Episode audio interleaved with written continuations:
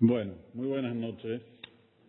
Gracias a todos por venir. Que trata Shem tengamos mucha verajá, mucha prosperidad y salud. Amén, que razón. Todos se preguntan el título. ¿Qué es esto que la culpa lo tienen los ciclistas? Los ciclistas. Este es el título del Shur. Y ustedes van a leer junto conmigo, porque esto lo escribió un gran, gran señor, si se puede decir así, y yo lo recibí esto en hebreo y lo voy a leer y traducir junto con ustedes. El título es, este es el motivo de que la economía mundial está para ir a la falencia, a quebrar. Es el título.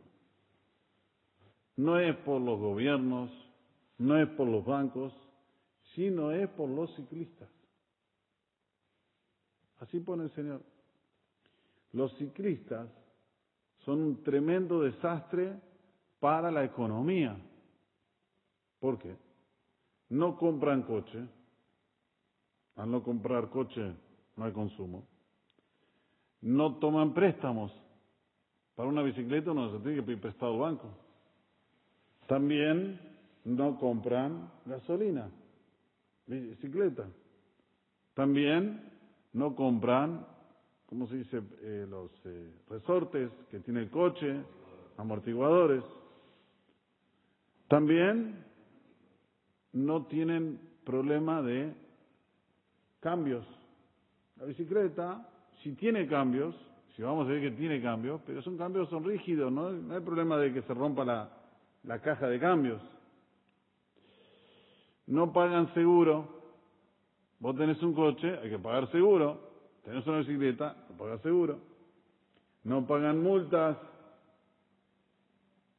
Ustedes están viendo que hay muchas entradas que a priori el que es ciclista no las, o sea, no las usa. Al no usarlas, esto hace que la economía venga a bancarrota. También no pagan multas, no pagan eh, estacionamiento, no hay problema cuánto van por hora. Una bicicleta puede llegar a ir a 70 kilómetros por hora, pero el lugar que te dice 40, ¿le vas a hacer multa? No le vas a hacer multa, entonces no tienen problema con. También no hacen que el, el oxígeno que hay en el aire se damnifique, porque no sacan, eh, ¿cómo se dice? ¿Hidrocarbono?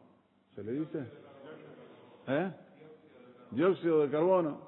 Muy bien. Todavía Sigue hablando el Señor. No hay problema de recalentamiento global, también hay problema de, de sueldos. Si vos tenés una bicicleta, no le pagas sueldo a nadie. O sea, si tendrías un coche, le tienes que pagar un sueldo al taller, un sueldo al que cuando lo vas a arreglar. También no van a, no, no tiene gastos mensuales. O sea, ¿cuánto, cuánto uno arregla? Mantenimiento, muy bien, mantenimiento. Otra cosa, ahora dejemos la bicicleta de lado, veamos al conductor. No tiene problema de que es gordo, porque hace que anda en bicicleta continuamente, está haciendo ejercicio. También es más saludable. Mira todas las cosas que escribió.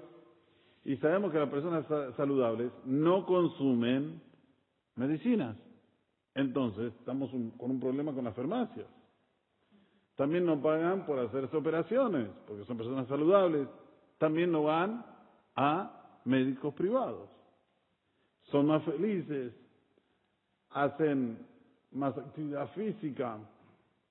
Entonces, no también se tratan con terapias, no van a terapeutas. ¿Por qué no van a un terapeuta? Porque tiene un problema mental. Ellos no tienen problemas mentales, hacer que hacen deporte, están siempre activos. En síntesis, hay que deshacerse de ellos rápido. Esto es una catabá, ¿eh? esto es una alguien que escribió y lo llevó a que sea como ley. ¿Entienden? Pero si nosotros pensamos un poquito con cabeza, lo que está diciendo no tiene nexo. No comienza lo que está diciendo este hombre. Lo que pasa es que cuando una persona quiere ver algo negativo, en cualquier situación la va a ver. Y este tendría que ser el teor, el contenido del shiur. Saber que en cualquier situación, cualquier cosa, cualquier accionar que haga un ser humano, puede mirarlo de una forma negativa. Hasta aquel que es ciclista, que está haciendo un ejercicio, que está haciendo un beneficio, eh, lo vas a ver, como dije aquí, con todas esas cosas negativas que describe este señor.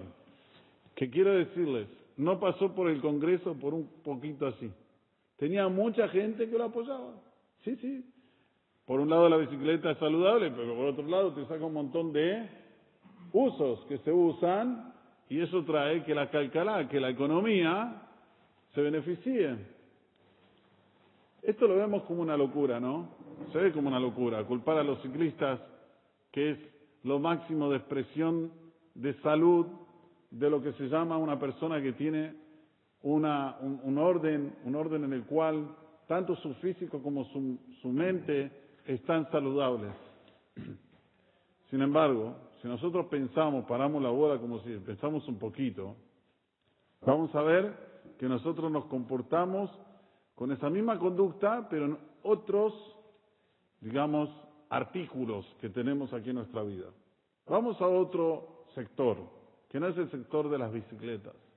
Vamos a un sector que se llama el sector del rating televisivo. Hoy hay un problema muy grande. Cualquier uno es periodista. Cualquier uno. Es solo ser un influencer, tener buena labia, que te vean, hacer cosas locas. Los jóvenes se comienzan a, interesar en esas cosas locas que haces y de repente tenés 50 mil seguidores en Instagram. Es poco. 100 mil, un millón, son personas que tienen más poder que los presidentes de la nación. Una persona que pueda hacer una coleta para un equipo de fútbol solo por ser influencer y que todo el mundo le haga caso, tiene más poder que Alberto Fernández. Sépanlo eso. Si ahora Alberto Fernández hace una colecta para un barrio de la matanza, ¿ustedes van a poner plata? ¿Eh? La verdad, la verdad, no vamos a poner plata.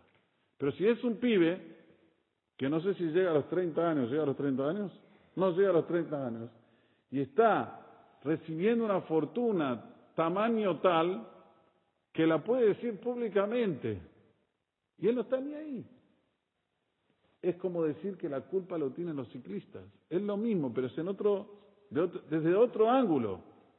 Estamos en un momento en el cual lo inadecuado lo que es totalmente ilógico está pasando. No es que va a pasar. Decir que un pibe de 30 años salve un club como independiente, que no es un club que empezó hace un año, dos años, diez años, no importa si uno es del cuadro de independiente o no del cuadro. Es una locura mundial, pero está pasando. Y es eso lo que uno tiene que raciocinar, pensar un poquito. ¿Será que nosotros estamos en un mundo en el cual estamos actuando normalmente o equivocadamente solo porque todos lo hacen. Entonces, volviendo, la televisión hoy tiene que hacer rating, porque tenemos estos influencers que tienen más poder que cualquier canal de televisión. ¿Cuánto lo ven un, un programa? ¿Cuántos? Digan. ¿200.000 personas en el momento que se pasa? Si hay 200.000 personas, el rating ya es bueno. Para que ustedes entiendan, cada punto de rating es 100.000 personas.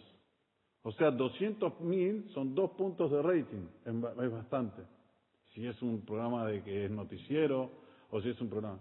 Los programas de chimentos, los programas eh, que son bajos, pero bajos, bajos por donde usted lo mire, novela o, o el gran hermano, que nunca sé, nunca lo vi ni sé, pero escucho, estos tienen rating 8.7, 10 y están felices. O sea, ¿cuánto lo vieron? Un millón.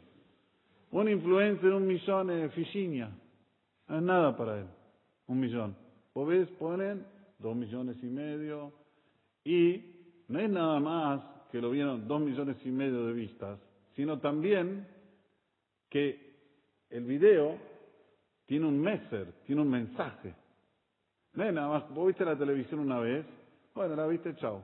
No, acá tiene un mensaje claro que quiere que te entre ¡pac! Y esto es influencer, que influencian tu vida, ¡pum!, te influencian la vida. Y este es el mundo que nosotros vivimos. Entonces, cuando uno vive en este mundo, aparece una persona y escribe lo que acabó de escribir, y nosotros no lo podemos creer que alguien tuvo el coraje de escribir esto, pero está escrito. Que los ciclistas tienen la culpa del derrumbe económico mundial. ¿Entienden? Porque quiere llamar la atención. Hoy para llamar la atención todo es válido. Lo principal es llamar la atención. Cuando Hashem hizo este mundo maravilloso, hizo algo que tal vez nunca ustedes lo pensaron. Tal vez. Puede ser que sí, pero tal vez no. ¿Qué hizo? Hizo que haya poder. Y esto solo lo controla Dios. Porque todos somos humanos y todos somos iguales. ¿Cómo puede ser, llevándolo a la actualidad, que un ser humano, hoy es Alberto Fernández, pero no es que tengo algo contra él, pueda él ejercer poder con relación a mí? ¿Cómo puede ser? ¿Alguien me lo explica? ¿Es más inteligente que yo? No. ¿Es más, eh, no sé, digan lo que quieran, ¿es más estudioso que yo? No. Todavía dicen que falsificó el, no ella, no él, pero Cristina, el título. O sea, ¿cómo puede ser que tengan tanto poder? Esto es una demostración que existe Dios. Y esto está escrito en el Pirkei Avot. El Pirkei Avot dice así, escuchen bien porque es hermoso lo que dice.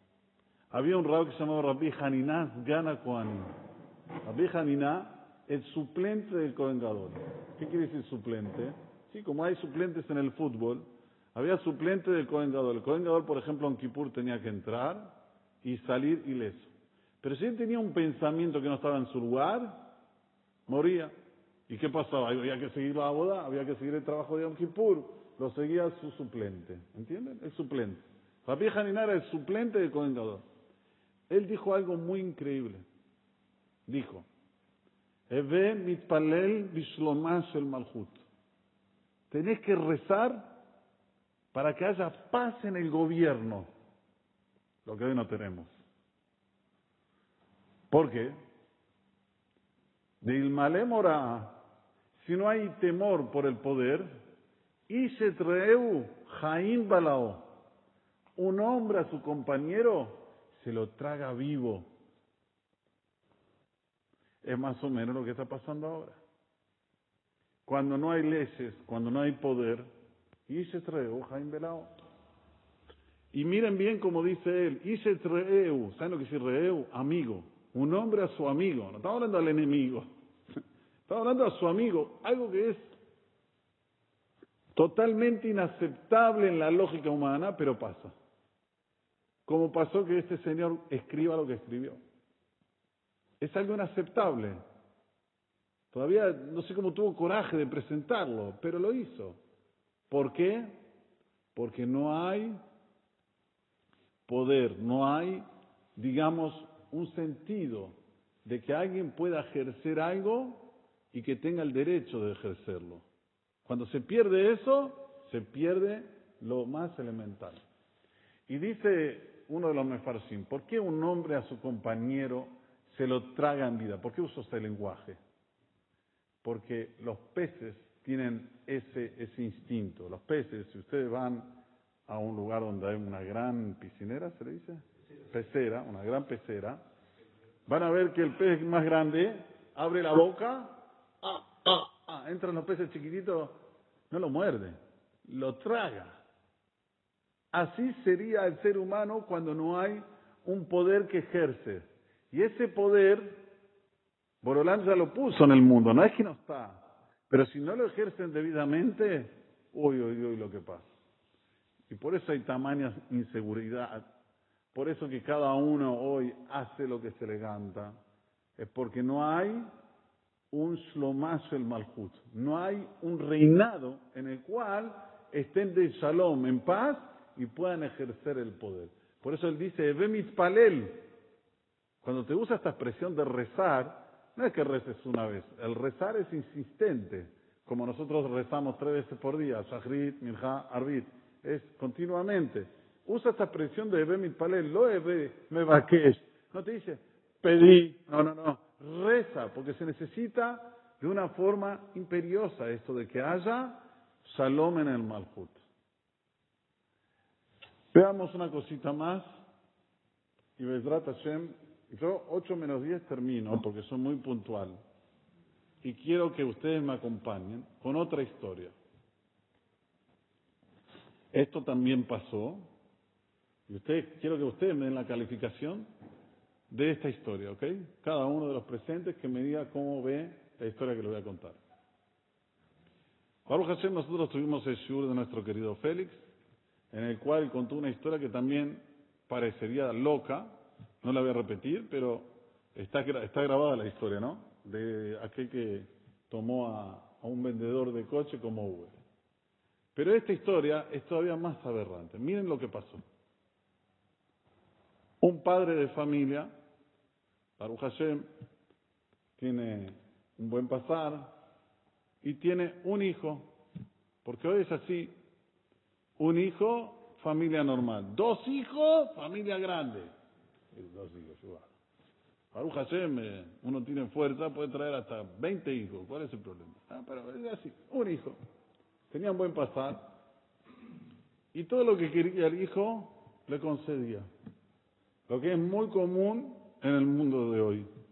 Hizo 17 años, un cochecito. Ya está, sabe dirigir. ¿Pero qué cochecito?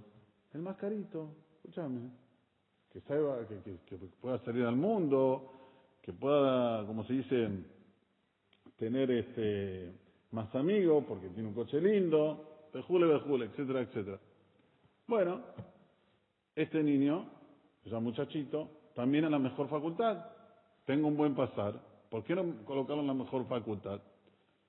Coche cero BMW Coupé en una facultad de las mejores Acompañen conmigo. Cuando está en la facultad este chico, estudiar no quiere, porque está pensando en el coche que tiene ahí. Y también no quiere que, ¿qué no quiere? ¿Qué dicen ustedes? No, no quiere compartir, o sea, él quiere todo para él. Llega una hora que recibe todo en bandeja, también quiere todo para él. ¿Eh? Hijo único, muy bien, hijo único. Se las hago en síntesis. Pasan seis meses que ya está en la facultad y este chico se transformó en un pere Adam, como dice, el, como dice la Torah, en un salvaje, un ser humano salvaje. Hoy para ser salvaje no se precisa hacer muchas cosas. Es viciado en juegos, es viciado en todas las drogas, es, uff, de lo peor, de lo peor, de lo más bajo. Se entiende que los padres no saben. Sí, sí. Los chicos saben cómo ocultar las cosas de una forma, son actores para eso. Son grandes actores. Los padres piensan que los chicos están bien, están todo bien, todo bárbaro, sí, está estudiando, está en Harvard. No era Harvard, pero más o menos. Está en la mejor facultad, está estudiando, todo bárbaro. En un momento, el padre ve que la cuenta bancaria está bajando. Llama al banco. ¿Qué pasa con mi cuenta? Yo tenía tantos millones y ahora tengo tanto. ¿Qué pasa? Y ¿cómo que pasa? Vos firmaste acá que puedo sacar y, poner plata cuando yo quiero. Vos lo firmaste. ¿Cómo yo lo firmé? Yo no firmé nada. Ustedes entienden que este chico falsificó la, la, la firma del padre y taca taca sacó dinero y se mandó toda la jafla de la vida. Cuando el padre se dio cuenta, unos cuantos millones se habían evaporado, pero por lo menos le quedaba algo en la cuenta. Le pide, por favor, le dice, mira, vergüenza decirle que el hijo falsificó, todavía no lo tenía claro, pero se lo imaginó, vergüenza tenía de, decirle al gerente del banco, le dijo nada más, congelame lo que hay. No aceptes ni mi firma. Por favor, congelame lo que hay y vamos a hablar llama al hijo, y el hijo, en vez de decirle, mirá, perdona papá, la verdad que yo me equivoqué, eh, tengo un oficio, quiero que me ayudes. No. ¿Quién sos vos para dirigirme a mí? ¿Quién sos vos para decirme yo lo que tengo que hacer? Yo ya tengo mi vida, yo ya vivo aquí en la facultad, vos no me vas a decir lo que yo tengo que hacer. Sí, pero querido, vos sacaste la plata y obvio que yo la saqué. Y vos falsificaste la firma y obvio que yo la falsifiqué. ¿Y cuál es el problema? Para eso son mi papá, ¿no? Para que yo pueda falsificar, para que yo pueda hacer, para que yo... Entonces, este padre es como que quedó muy desorientado, muy desorientado. Y fue, se auxilió con quién? Con los psicólogos. Hoy está muy de moda eso. Esto es una historia verídica 100%. El psicólogo le dice, bueno, yo voy a tratar el tema, pero espero no haber llegado tarde. Pero ¿cómo mi hijo, que era el primero en llegar, el último a salir, el ejemplo, el abanderado, no sé lo qué, papá, papá, papá, no puedo creer lo que le pasó? Bueno, no sos el primero. Lo cita el nene. Cuando lo cita, el nene dice, mira, yo vine aquí para decirte lo que vos tenés que hacer, no lo que yo tengo que hacer. Vos lo que tenés que hacer es convencer a mi papá que me deje la cuenta abierta, que me deje abierta la, nuevamente que yo pueda dirigir la cuenta, y no me vas a tener que decir vos a mí lo que yo tengo que hacer. Y así empezó la pelea, porque fue una pelea, entre el doctor, el terapeuta y el chico. O sea, ya está tan, tan, ¿cómo se dice? Arriesgado y, convencido que su vida la vida y al padre no le debe dive Jesús ni a nadie, que empezó a discutir con el terapeuta. El terapeuta se entiende que llegó un momento que dijo, hasta, aquí llegué. Lo llamó al padre y le dice, mira, tu hijo está tremendamente loco, tremendamente viciado, y él piensa que él tiene la razón. Esto termina que este chico se acaba suicidando, familia respetuosa, familia, no puedo decirlo, pero una familia de las respetuosas, todo por qué? Porque empezó con esta lógica, ¿sí? Se puede decir así, lógica, en la cual al hijo no se le puede decir nada y hay que darle todo. Ustedes saben que nosotros ahora estamos en las siete semanas. Este chico se suicidó a los 19 años, entiendan, ¿eh? Perdió la vida, 19 años se ahorcó porque no, no tenía plata. Porque el padre le congeló la cuenta. Tremendo, tremendo. Familia como vuelvo a repetir, familia, ah. como se dice, respetuosa, digamos así. Si usted me pregunta quién tiene la culpa, y no es que buscamos culpables, pero sí buscamos la solución. La solución está en nuestra sagrada Torah. vean bien, estamos en siete semanas, en las cuales estas siete semanas se cuenta el Homer. ¿Por qué siete semanas? ¿Por qué hay que contar todos los días? Hoy es día uno de Hoy es día 2, ¿qué es esto? ¿Somos loros? ¿Qué es esta cuenta? Yo les voy a explicar. Los siete días de la semana representa cada día a una característica. El primer día de la semana, que es domingo, representa a la característica de la bondad. El lunes, a la característica de la justicia. El martes, a la característica de la unidad entre la bondad y la justicia. El miércoles a la eternidad. El jueves al deslumbramiento, al hod. El viernes a la base, y Yesod. Y por último, Shabbat al reinado, Malhut. Y cada semana tiene dentro de estas características un socio. O sea, la primera semana es Gesed, la segunda semana es Geburah. La tercera semana es Tiferet. La cuarta semana es Netzach. La quinta semana es Hod. La sexta semana es Isod. Y la séptima semana es Malchut. Ahora estamos yendo en el Hod. Ayer fue Hod Shebahod. Y hoy, es Yesod Shebahod. Pero volviendo, la primera que fue Gesed, para decir hipotéticamente la primera, que ya pasó, el primer día que es Gesed Sheba. Bondad dentro de la bondad. Y el segundo, Gesed Shebakbura. Bondad con justicia. Dios nos demuestra que a medida que uno va creciendo, al principio tiene que ser bondad con bondad. El nene, pobrecito, el bebé, hay que amamentarlo, a la, mamá le tiene que da- dar a amamentar. Necesita de muchísimo cariño, muchísimo amor. Ustedes saben que cada vez que nosotros le agarramos la mano al bebé, le ponemos el dedito, eso le hace que su cerebro comience a funcionar mejor. Mucho, mucho amor en los primeros meses. La mamá lo tiene que tener acá. Ustedes saben ahora, en- en- no sé si es aquí, pero en Brasil, nacía y se lo ponían a la mamá aquí en el pecho. Ni lo llevaban a limpiar. Los primeros minutos que está aquí en el pecho. Todo ese amor, todo que, que dígase de paso, Ahabá suma 13 y Ejad suma 13. Se unifica el bebé con la, con la, con la mamá, se hacen muy fuertes. Gesed se Gesed, pero esto es en el comienzo de la vida. Después, ¿qué hay que hacer? Hay que ponerle límites al Gesed.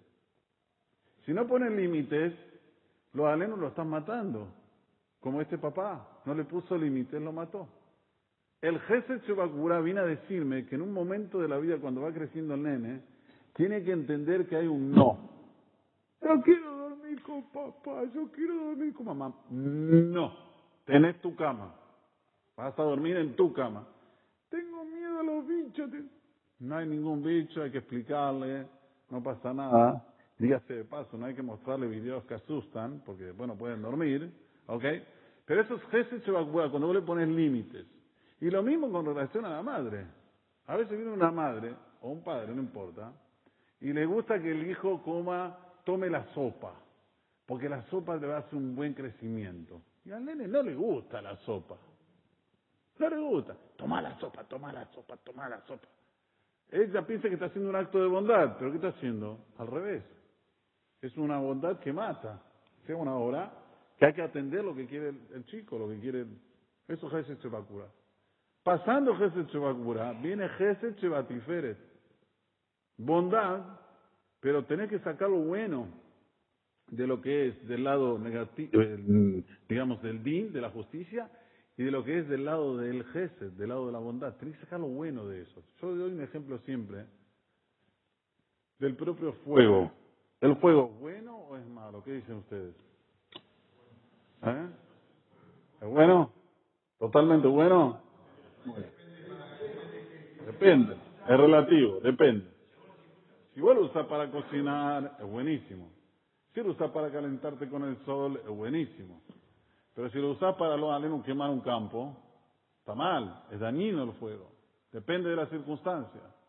Bueno, esto es el secreto de la vida. La bondad es buenísima, es buenísima, pero depende de las circunstancias. Hay veces que tenés que ser bondadoso y misericordioso, y hay veces que no, que no puedes ser bondadoso y misericordioso, porque le vas a hacer un mal a la persona, no le vas a hacer un bien. Si hay una persona que está viciada y vos siempre le forneces dinero para que él haga sus vicios, ¿estás haciendo un bien? No. Estás usando la bondad, pero para el lado errado. Si hay una persona que el doctor le dijo, mirá, tenés diabetes, no puedes comer azúcar. Y vos venís con el balagua, le decís, fadal, fadal, come el balagua. ¿Estás siendo bondadoso? Cruel. ¿Pero por qué? Le estoy dando un balagua. No, pero sos cruel porque el médico le dijo que no puede comer. Entonces no hay que ser en ese momento. Eso es el tiferet. Y después tenemos el netzach. Hay un gesed shebat netzach. Yo siempre digo, cuando vas a hacer un acto de bondad, fíjate que sea un acto que se eternice. Que no quede solamente ahí por un interés personal.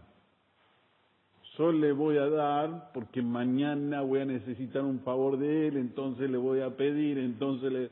Pará, pará, no vayas lejos. Voy a dar porque lo tengo que dar. Como decían nuestras abuelas, cuando haces un acto de bondad, no, pensá como si lo tiraste en el mar. Ya está, chao, no lo vas a recuperar más. Era un, un- un dictado que decían ellas en árabe, pero que ahora no me lo acuerdo. Eh, sin, sin pensar nada en cambio. Eso es Gesed Shebanetza. Después el Shebahod. Agradece que puedes hacer actos de bondad. ¿Sabes cuánta gente quería hacer actos de bondad y no puede?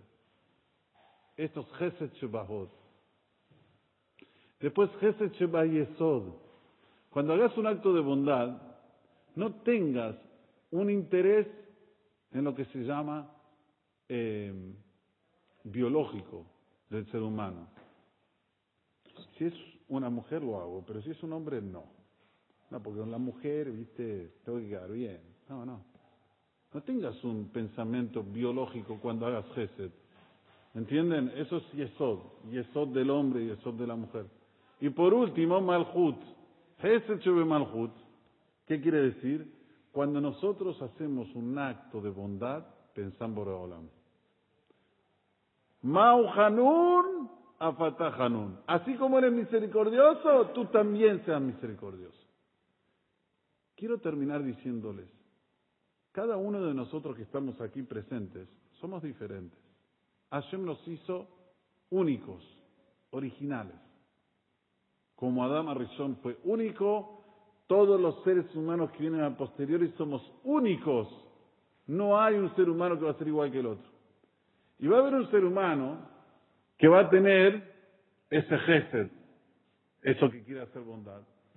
Y va a tener, y va a haber otro ser humano que a él lo que le va a sobresalir es la justicia. Todo critica, todo está mal, todo.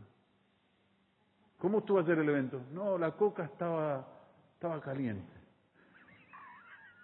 Uno me dijo hoy, la coca estaba caliente. No, bueno.